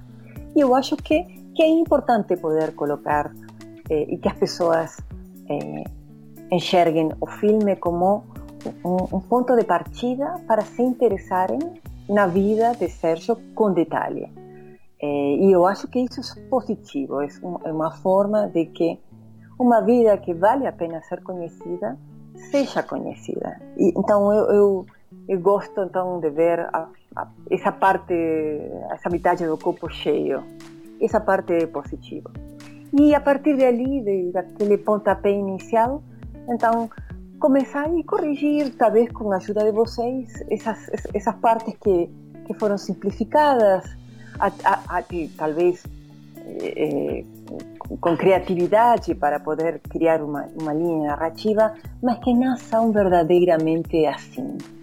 Não, não são verdadeiramente assim.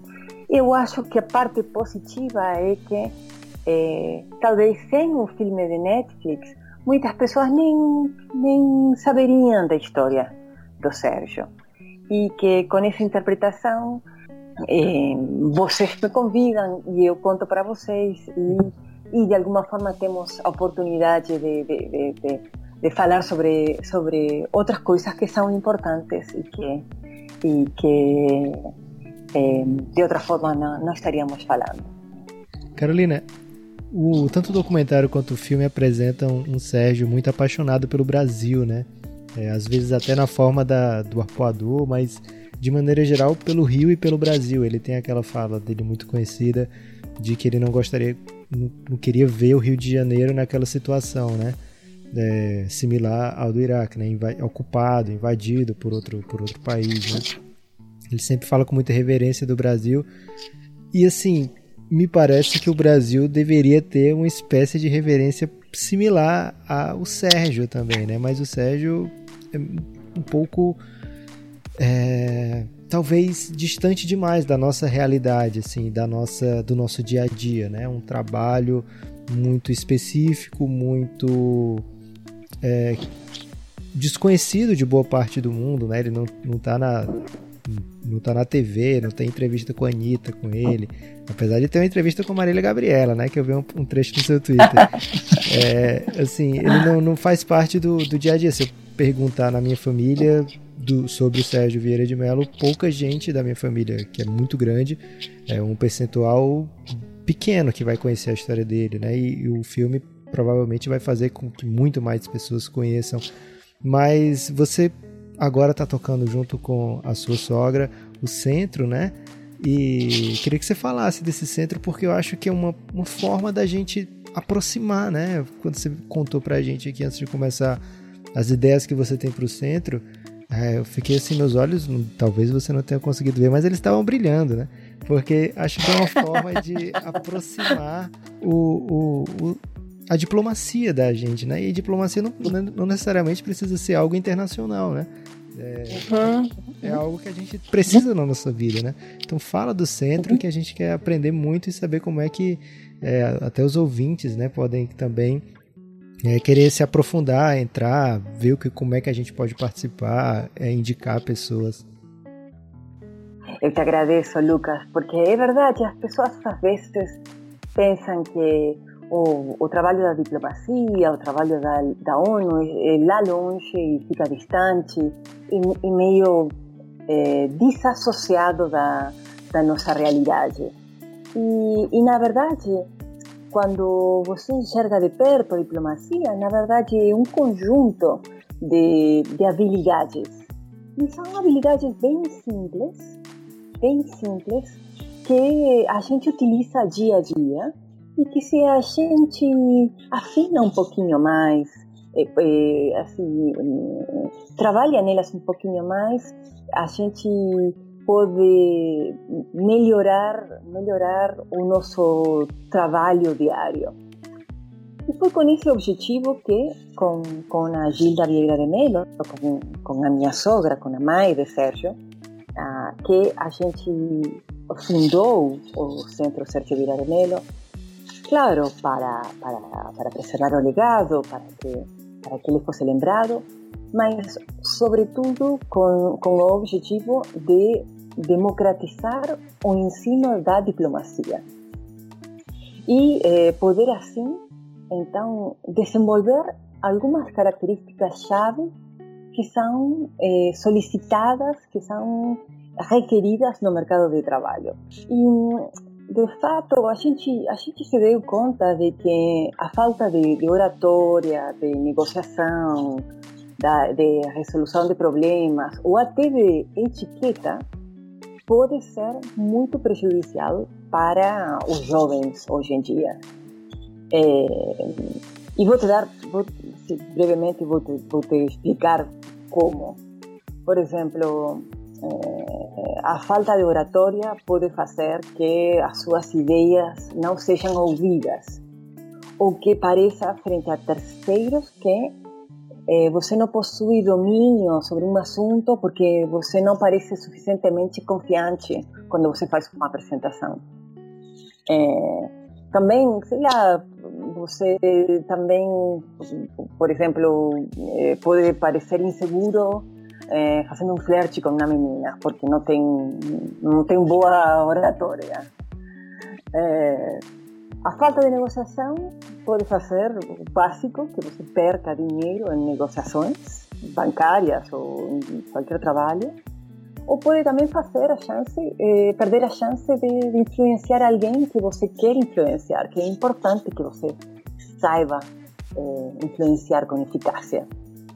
É, depois também é importante saber desenvolver o raciocínio lógico para eh, para resolver problemas. Então, não ter não ter domínio de um raciocínio lógico faz que você eh, acabe atrapalhado.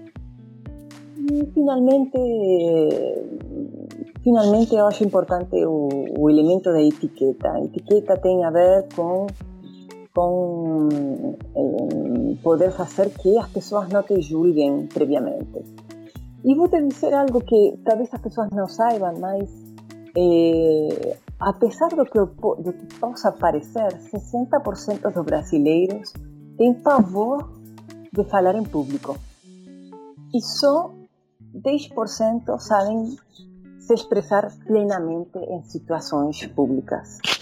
Então, a gente, a gente enxergou essa oportunidade e achou, a gente eh, com a Gilda a gente viu uma, um campo interessante de, de, de, de talvez de, desse, desse mundo da diplomacia trazê-lo para algo mais concreto e, e diário. E, e, a verdade é que eh, temos interesse de, de, de, várias entidades, fomos contatados, eh, por exemplo, por por eh, eh, estudantes eh, universitarios, estudantes de segundo grau, mas também por tribunais de justiça. e vou te dar um exemplo de, de varas de execuções de medidas socioeducativas em diferentes estados. E a gente está muito, muito, muito animada. E talvez para, para, para, bom, se vocês querem ter mais informações, é, a melhor forma é entrar no nosso site e, e pegar as informações de lá. É, escreve Centro Sérgio Vieira. É, você pode passar para a gente? Ai, por favor, seria muito legal. Ou, é só entrar no site sergiovieirademelo.org ah, e aí está toda a informação. Mas também temos conta no Instagram, Centro Sérgio Vieira de Melo, e também temos conta no Twitter, Sérgio Vieira de número 8. Sérgio Vieira de 8. E também temos conta, finalmente, eh, no YouTube, Centro Sérgio Vieira de Melo. Então, convido vocês a entrar, eh, ler, se informarem e depois entrar em contato com a gente é, para fazer coisas maravilhosas. Tem que fazer uma conta no TikTok também, que agora o jovem adora Ah. TikTok, cara. Aí você me é muita então. juventude. A gente é horrível nisso aí, Carolina. Ele tá só tirando sarro. A gente tem que se adaptar. É. Temos que nos adaptar, porque senão TikTok. Desde quando que você tá no Brasil permanentemente, Carolina? E o que, que você tem feito além do centro desde então? Olha, eu, eu estou trabalhando como consultora, eu trabalho como consultora em questões de transparência e accountability. Também sou professora em, em instituições universitárias e também trabalho em desenvolvimento, de- desenvolvimento de lideranças. Eh, sou professora de liderança adaptativa em, em diferentes eh, centros. E isso é o que eu tenho feito ah, nesses últimos anos. Eu não trabalho mais na ONU, nas Nações Unidas. Eu deixei as Nações Unidas depois do atentado. E, bom, e, e me reconstruí de outra forma. E tá no Brasil desde que ano? Olha, eu, eu voltei ao Brasil em, eh, depois do atentado, em 2003. Eu, eu fui morar com a minha sogra. Eh, eu tenho uma sogra que é maravilhosa. Ela é, ela é uma força da natureza. Ela me acolheu no Rio de Janeiro, pertinho ali do Arpoador. E aí eu decidi que me sentia bem no Brasil e aí eu resolvi ficar. e, e, bom, eh, pelo meu trabalho eu tenho que viajar muito, então eu, eu, eu estou sempre viajando. Eh, eu não estou mais no Rio agora, mas, mas estou sempre viajando para o Rio. Eh, e também viajo muito para a minha terra, para, para a Argentina. Toda a minha família está lá.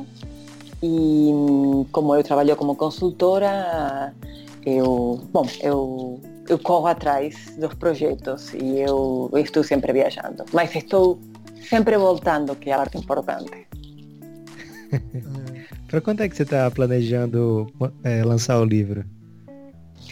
Olha, eh, o mais rápido possível, o mais rápido possível. Eu estou procurando uma editora, ainda não tenho um- um- uma editora, e então depende da editora para poder para poder ah, já eh, contar a minha parte da história e bom e que as pessoas Já tá pronto então o livro? o livro está quase pronto, está 90% pronto. Eh, está 90% pronto. Já levou sabe- uns anos, e- mas, mas tem sido um, um processo super legal, um processo muito, muito reconfortante para mim poder contar a história e, e- e partilhar a minha história. Em quantos países você já foi publicada? Porque eu já olhei o seu site lá, tem, tem link pra todos os jornais do mundo, eu acho. e sempre texto seu, né? Olha, eh, faz, faz 17 anos do atentado e, hum, e eu achei importante poder colocar a minha voz eh, lá fora. Eh, eu achei importante que a minha parte da história fosse conhecida e que fosse conhecida em todas as línguas. Então, eu sempre, todo ano, eu, eu aproveito o gancho do, do dia do atentado para, para eh, transformar um, um dia um dia de lembranças ruins em um, um momento um momento de, de conscientização e de lembrança. E eu identifiquei que a forma de fazê-lo era através de escrever um, um ensaio, um artigo de opinião e de eh, oferecer de, que pessoas eh, um, lessem e dessa forma manter a chama acesa. A chama acesa, a chama de, idealismo, que eu me considero uma pessoa idealista, eh, eu, eu abracei sempre certos ideais, eu conhecia Sérgio, eh, com quem partilhava esses ideais, e, e eu, eu, acredito que, que escrever é uma forma de, de, de dividir e partilhar esses ideais com outras pessoas. Ah, eu fiquei encantado com a história, mais ainda agora, conhecendo mais de você. Tô curioso para esse livro também. É, a gente tá assim. Foi, foi uma história muito tocante, viu, Carolina? É, aqui, é, conhecendo, né, tomando contato, e acho que você falou foi muito legal mesmo. A gente pode fazer uma outra, uma outra aí problematização, né, do filme, sabendo de que na verdade é é outra coisa mesmo, né? Mas só o fato de a gente poder, por exemplo, ter trazido você aqui para contar um pouco mais dessa história, poxa, acho que nosso ouvinte não tenho dúvida que vai concordar também. É uma experiência riquíssima, assim, né? Uma mulher com a sua trajetória, é ímpar, assim, né? Incrível. É, é ímpar, sim, é, é, única, né? É, porque onde que você encontrar uma história dessa? Não tem uma história não, dessa. Não você tem. é muito generoso, não, Guilherme. é verdade. Você é muito generoso. É não, Carolina, eu juro a você que não.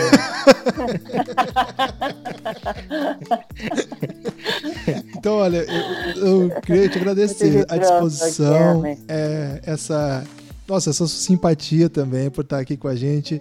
É, a gente, assim, ficou assim super comovido mesmo com a possibilidade de falar contigo e o, o, programa, né, a conversa é, superou as expectativas que já eram altas, assim. Então, queria te agradecer de coração.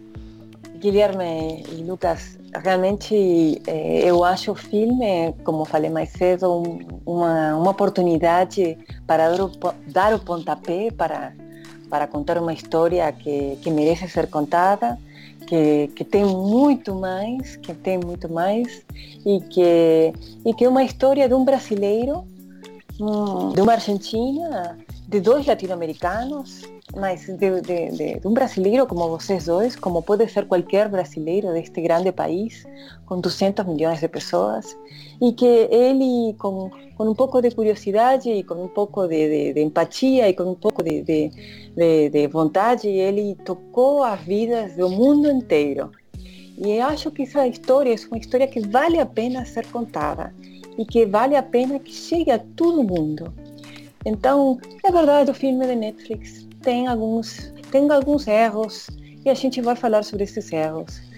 E, mas é importante que a gente assi as pessoas assistam e que, que com esse pontapé se interessem mais e quem sabe eh, talvez se interessem por uma vida internacional e se não se interessam pela vida internacional que acompanhem o Centro de, de Sérgio Vieira de Mello e a gente implementa esses elementos aqui no Brasil eh, y en otros países de lengua portuguesa, por ejemplo, o Timor-Leste.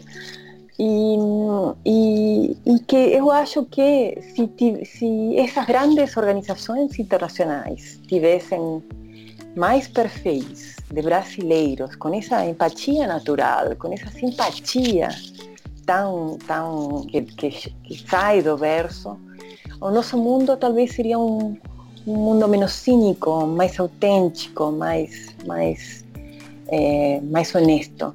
Então, eu deixo aqui o convite para, para, para as pessoas pensarem nesse ponto e talvez para os jovens que, que que escutam este podcast de, de pensar numa carreira internacional eh, de, de, todas as formas ou de agir aqui para desenvolver esses talentos que o brasileiro tem muitos e vamos a vamos investir mais vamos investir em desenvolver mais.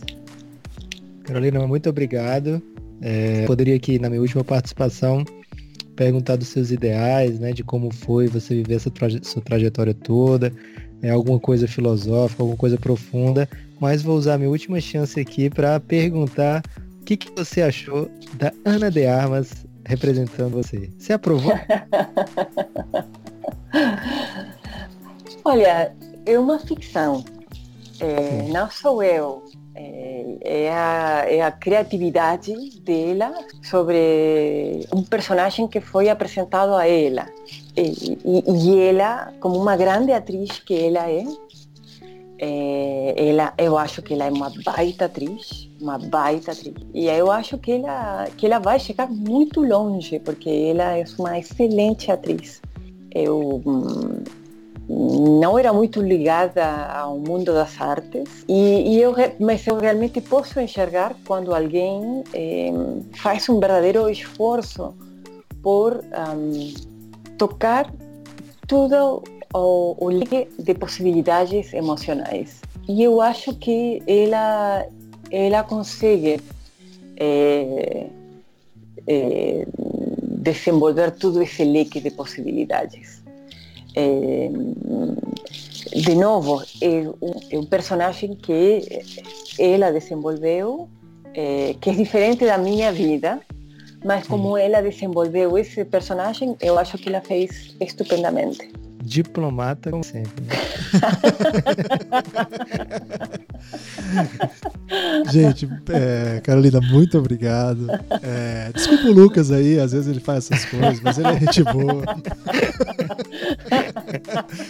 Forte, é assim, é, obrigado de novo. E a gente vai seguir atento aqui aos seus passos, eu não tenho dúvida. hoje em dia já você procura a Carolina no, no Google, assim, você vai ter notícias sobre ela em tudo quanto é canto agora. Então, olha, você tem disponibilizado na parte. Ah, mas tem. Você continua muito generoso. Não, de verdade, esse tempo que você, você disponibilizou pra gente, é, a gente sabe que é muito valioso é, e que, a, que nosso ouvinte faça bom proveito dessa oportunidade de te ouvir porque foi, foi muito legal mesmo. E estamos seguindo aí os seus passos, onde você for, a gente vai estar acompanhando, porque é uma história que a gente quer ver ainda mais o que você vai fazer, porque vem coisa muito boa por aí. Muito obrigada, muito obrigada por, por, por pela plataforma, por deixar contar um pouquinho da minha história, por por ter essa conversa tão legal com vocês e por, por ter acesso ao seu público. Acho, acho super legal. Muito obrigada de coração. Elástico Mental.